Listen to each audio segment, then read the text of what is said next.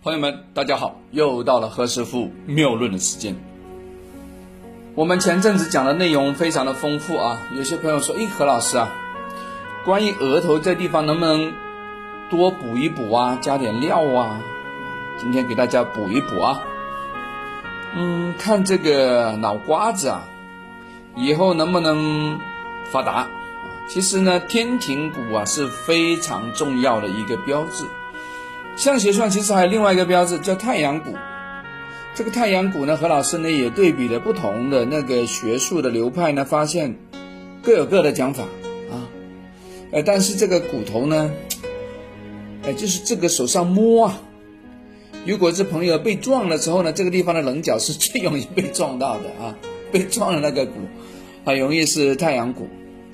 太阳谷呢是由眉对上的一个丘陵啊、宠木啊旁边冲到山林啊，呃边带这这这一这一块啊，有一些人的太阳谷呢非常明显，明显的正面看过去就好像看到方蛾一样，啊，特别是年老的人啊，因为有些朋友说，哎何老师我看不到啊，那是因为你看的都是年轻人或者中年人，这个地方不容易看得到，年老的时候特别容易看得到。哎，这就问题大了。胡老师，我 我真看年轻人好了，呃，不看年老的。为什么年老容易看得到呢？因为年老长得比较瘦嘛，瘦了一一干瘪下来，干扒下来呢，这个骨啊就露出来了。以前有本书叫《兵谏》，那上面就讲了，叫“太阳骨现起”。这句话呢就讲什么意思啊？最好这个地方是一条线。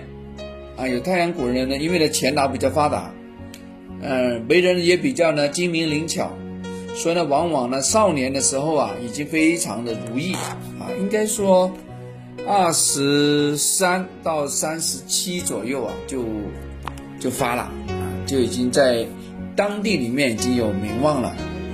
我们从那个各方面的媒介啊、媒体啊，不管是平面的还是说广播呀、电视啊。你都会发现这样的名人，呃，比如说我们那个周什么发，不念名字了啊，呃，还有那个在二三十年前呢挺红的啊，演经常在那个老外片里面演中国人的那个叫尊什么啊，也不念名字了啊，大家都知道的，啊，这些呢往往呢就是这这样的。哎，其实还有一种啊，大家如果要验证这个理论的话呢，也可以拿现代一些那个名作家，特别是画家，因为画家的艺术生命比较比较长嘛。看那是老画家，如果呢额头这个地方是太阳线隆起，太阳骨啊非常明显的话，往往啊他也比较长寿啊，在我们整个书画界啊也比较有名啊，真的是这样。那他在没年老的时候，他年轻呢，或者说中年的时候呢，因为这个骨啊旁边有肉来撑他，往往呢他会比较有钱。因为呢怎么样，骨主贵，而肉主富，所以这个地方如果包容的挺好呢，富跟贵他都有，啊，就这么意思。那么年老的时候呢，这地方干瘪了，那么赚的钱不多了，可是不好意思，他还是名声在外，因为这个骨啊。嗯已经向世人昭示，哎，这个是名人，啊，名人，啊，大家留意啊，啊，以前呢，我们中国的古代啊，其实那个贵啊，多重于富，啊，因为贵官贵官贵嘛，是吧？所以对这个太阳骨这个要求呢就比较严，一定要一条线凸起来，让别人看得到才算好。以前的官有一些是，后来政府没有钱了，没有收到相关的税赋，就让大家掏钱可以买官，就这么来的啊。这个讲的比较远了啊，但是当时政府是没有什么钱，没办法啊。呃，当时古代一些政府可能都比较，怎么讲啊？